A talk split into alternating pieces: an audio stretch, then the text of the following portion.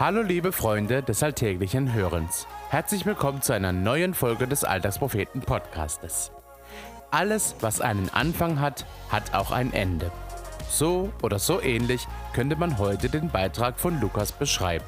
Heute nach etwas mehr als acht Wochen beenden wir also unsere Serie Überflüssiger Überfluss. Welcher Beitrag hat dir denn am besten gefallen? Wie denkst du jetzt über das Thema Minimalismus? Wurden deine Erwartungen zu 100% erfüllt oder hast du nur noch mehr Fragen in deinem Kopf? Mit der Frage, ist das minimalistisch oder kann das weg, zieht Lukas heute also Bilanz und erzählt, was er von dem Thema Minimalismus hält. Los geht's!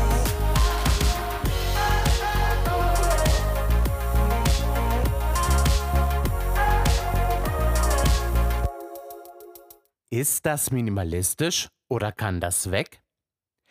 Am Ende unserer Minimalismus-Serie will ich Bilanz ziehen. Minimalismus, brauchen wir das oder kann das weg?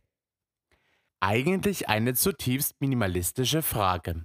Aber ist das auch eine gute Frage? Jein, würde ich sagen, und ich erkläre warum. Einerseits hilft mir diese Frage, bewusste Konsumentscheidungen zu treffen und mich selbst vor Ramsch und dem Hängen an Dingen zu schützen. Auf der anderen Seite glaube ich, dass diese Frage eine Denkweise fördert, die in erster Linie nach dem Nutzen fragt. Man nennt das auch Utilitarismus. Und das finde ich nicht immer gesund. Ich glaube, dass eine starke Orientierung am Nutzen unserer Empfänglichkeit für Schönheit und Liebe verkümmern lassen kann. Wie meine ich das? Kennt ihr Tierdokus? Dort wird oft dargestellt, wie Tiere mit großer Farbenpracht und Kreativität um ihre Partner werben. Und auf solche Szenen gibt es zweierlei Sichtweisen. Die eine ist utilitaristisch und evolutionistisch und würde eine solche Szene zum Beispiel so verstehen. Das Vogelmännchen hat über tausende Jahre diese Art von Farben entwickelt, weil sich herausgestellt hat, dass das die Wahrscheinlichkeit erhöht, sein Erbgut in irgendeinem Vogelweibchen versenken zu können. Eine andere Sichtweise wäre, einfach zu staunen und sich an der verschwendungsbereiten Schönheit zu freuen, die einen an die Liebe und Hingebung erinnert, die auch zwischen Menschen blühen kann. Liebe und Schönheit haben einen Zweck, aber sie brauchen ihn nicht und interessieren sich nicht dafür. Die erste Sichtweise ist richtig, aber die letztere ist gut. Ich glaube, dass ein utilitaristischer Minimalismus uns taub und blind machen kann für Dinge, die das Leben ausmachen. Brauchen wir also Minimalismus? Ja, unbedingt. Aber besser wäre es, wir bräuchten ihn nicht. Minimalismus ist im Prinzip eine Haltung, die sich über die Abgrenzung von einer ungesunden Konsumkultur definiert. Und genau das finde ich gut. Minimalismus sollte seine rebellische Anti-Haltung behalten und die Machtausübung der Werbungsbranche und anderen indirekten Konsumzwängen konterkarieren. Gäbe es die nicht, bräuchten wir keinen Minimalismus.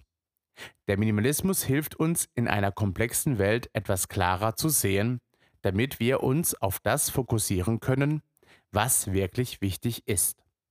Innerer Frieden, Genügsamkeit, Gerechtigkeit, Fairness, Nächstenliebe und Verantwortung.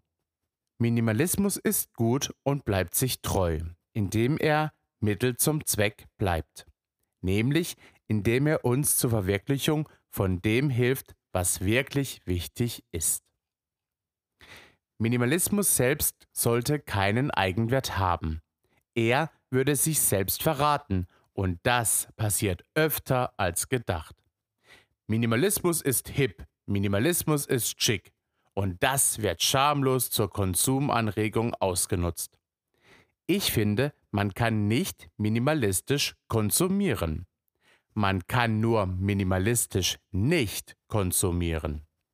Vielleicht kennt ihr Influencer, die ihren sexy minimalistischen Lifestyle darstellen. Man schaut es sich an und denkt, das brauche ich auch. Es macht mich frei, fair und fancy. I need it. Und zack, will man sich ein Tiny House kaufen, weil man plötzlich nicht mehr mit seiner 0815 Wohnung zufrieden ist. Schon hat der Minimalismus sich selbst verraten und sich an die Werbe- und Konsumindustrie verkauft. Und genau deswegen sollte Minimalismus keinen Eigenwert haben. Was keinen Wert hat, kann man nicht konsumieren. Wir halten übersteigerten Konsum letztendlich dadurch am Leben, dass wir uns über unser Konsumverhalten definieren. Ich finde das ungesund. Konsum darf uns nicht definieren und genau dazu sollte der Minimalismus beitragen. Genauso ungesund und dumm ist es allerdings, wenn wir uns darüber definieren, was wir nicht konsumieren. Und genau das passiert, wenn der Minimalismus als Lifestyle vermarktet wird und sich damit selbst unterminiert. Das soll nicht passieren und deshalb bin ich der Meinung, dass der Minimalismus seine Anti-Haltung beibehalten muss und dabei auf jeglichen Selbstwert verzichten sollte. Lasst uns nicht den Minimalismus feiern, sondern ihn als Vehikel zu größeren Zielen verstehen. Als etwas, das uns daran erinnert, was wirklich wichtig ist.